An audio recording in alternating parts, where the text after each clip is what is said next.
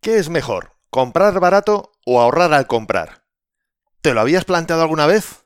Pues en este episodio 53 vamos a profundizar en estas dos perspectivas y veremos cuál nos puede llevar a un mejor mañana y por qué. Así que, sin más demora, 3, 2, 1, comenzamos. Esto es Código Emprendedor, donde te desvelamos cuáles son las habilidades que impactan en los negocios de éxito. Contigo, Fernando Álvarez.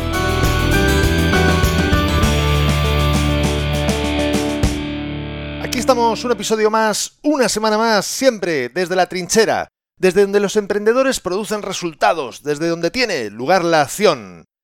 En este episodio vamos a tratar una frase que dijo Juan Roig, presidente ejecutivo y máximo accionista de la empresa Mercadona. A los pobres les gusta comprar barato, a los ricos, sin embargo, ahorrar cuando compran. Parece un matiz pequeño y sin importancia, y nada más lejos de la realidad. Marca una diferencia realmente notable. Por varios motivos, entre ellos estos dos. Por un lado, a nivel empresarial puede ser estratégicamente clave que nuestras decisiones se muevan por comprar barato o por ahorrar. Y porque debemos de tomar conciencia de la importancia que tiene el por qué hacemos las cosas por encima de lo que hacemos. Ya que puede que dos personas en un momento dado realicen la misma acción, pero lo que marcará una enorme diferencia en los resultados de sus vidas es por qué lo hacen, ya que esto condicionará acciones futuras. Aquí es donde esas habilidades llamadas soft o blandas conllevarán una dura, muy dura diferencia. En este caso es la habilidad de definir nuestra estrategia base de actuación y nuestra capacidad de ampliar la perspectiva desde la que hacemos las cosas, además de nuestra reprogramación mental. Es decir, crear el tan de moda en estos días mindset adecuado o mentalidad adecuada traducido al castellano. Así que, en primer lugar, comencemos por ver cómo define la Real Academia Española de la Lengua la palabra ahorrar y barato. Según la RAE, ahorrar significa Reservar una parte de los ingresos ordinarios. Por ejemplo, ahorrar para la vejez. Guardar dinero como previsión para necesidades futuras. Evitar un gasto o consumo mayor. Por ejemplo, ahorrar agua, papel, energía. Y por último, de las definiciones que nos competen, que nos interesan, evitar o excusar algún trabajo, riesgo, dificultad u otra cosa. Antes de continuar, Quiero recordarte que este episodio de Código Emprendedor ha llegado a ti gracias a desde la trinchera.com, donde podrás además encontrar muchas más técnicas, estrategias y trucos para mejorar tus habilidades profesionales y llevar tu negocio mucho, mucho más lejos. Bien, ahora vamos a ver qué significa barato según la RAE. Que tiene un precio bajo o más bajo de lo normal, un piso barato, por ejemplo. Dicho de un precio bajo o más bajo de lo normal. Que hace pagar un precio bajo o más bajo de lo normal por sus servicios, una peluquería barata. Dicho especialmente de un lugar, que requiere un gasto pequeño o menor de lo habitual para vivir, una ciudad barata. Dicho especialmente de algo inmaterial, de baja calidad, literatura barata.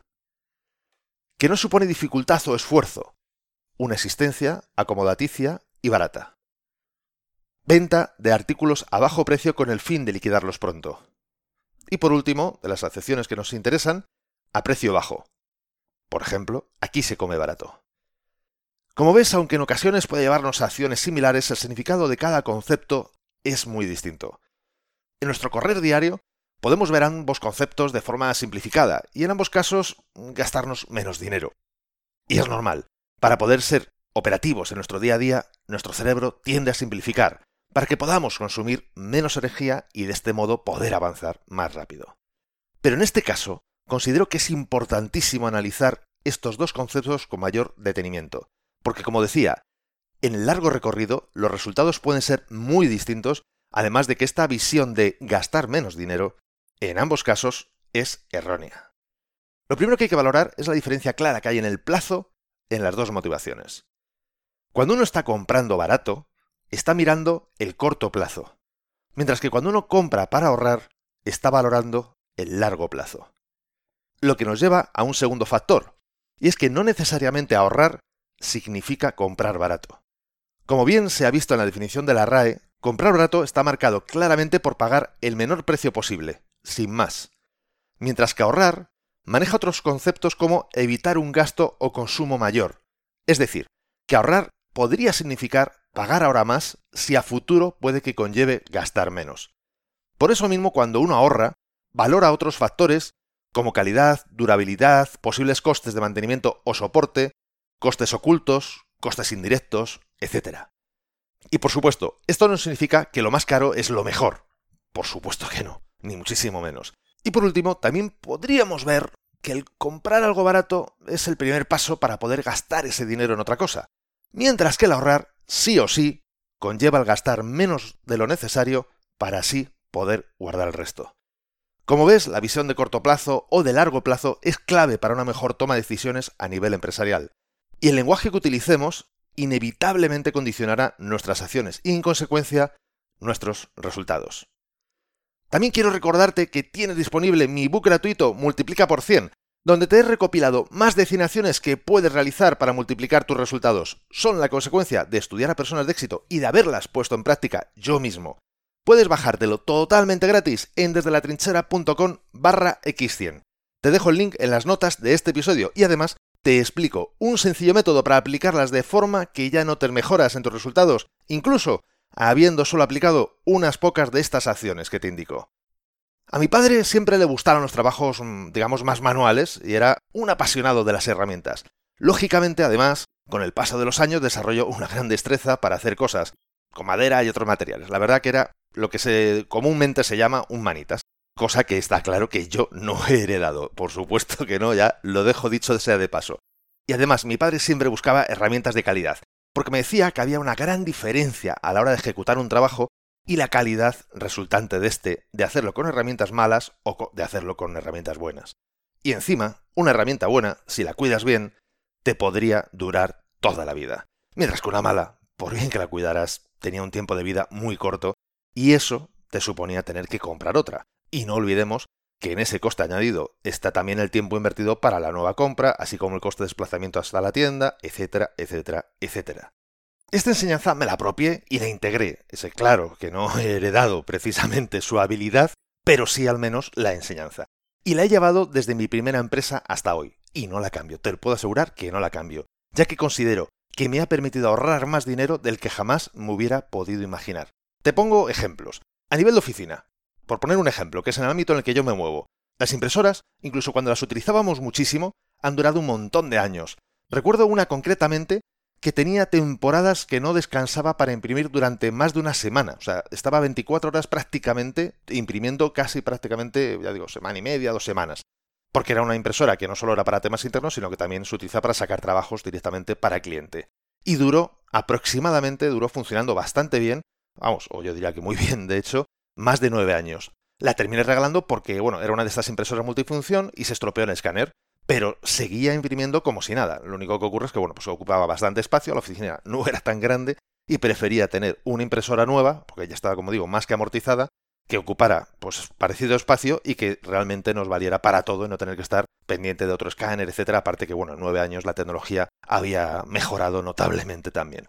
En otra ocasión compré un portátil que me costó 1.800 euros y tras 5 años de intenso uso, te puedo asegurar que fue un intenso uso, lo pude vender por 450 euros. De 1.800, 5 años más tarde, a 450 euros. Sobra decir que igualmente el portátil se amortizó con creces. Además de que, bueno, todos sabemos el gusto que es a nivel informático el poder dar un botón y que algo funcione sin más.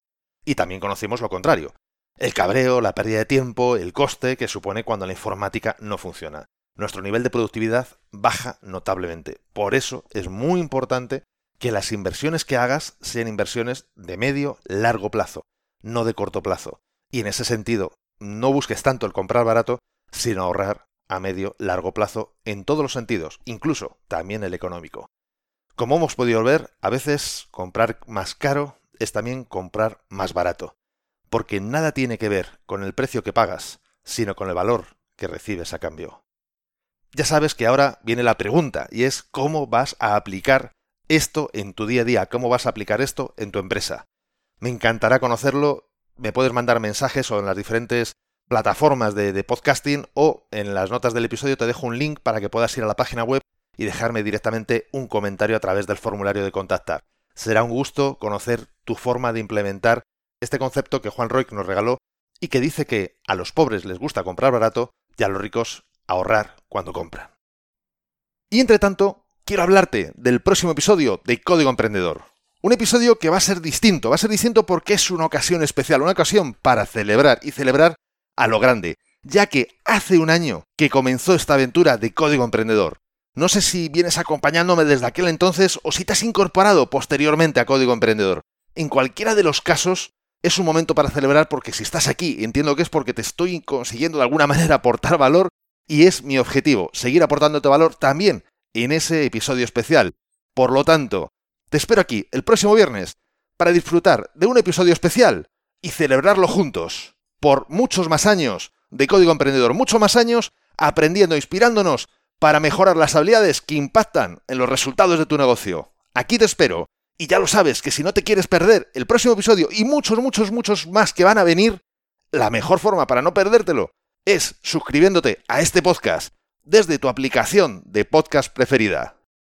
La frase que te traigo en este episodio nos la dejó el inversor y empresario estadounidense Warren Buffett, que nos dijo, no ahorres lo que te queda después de gastar, gasta lo que te queda después de ahorrar.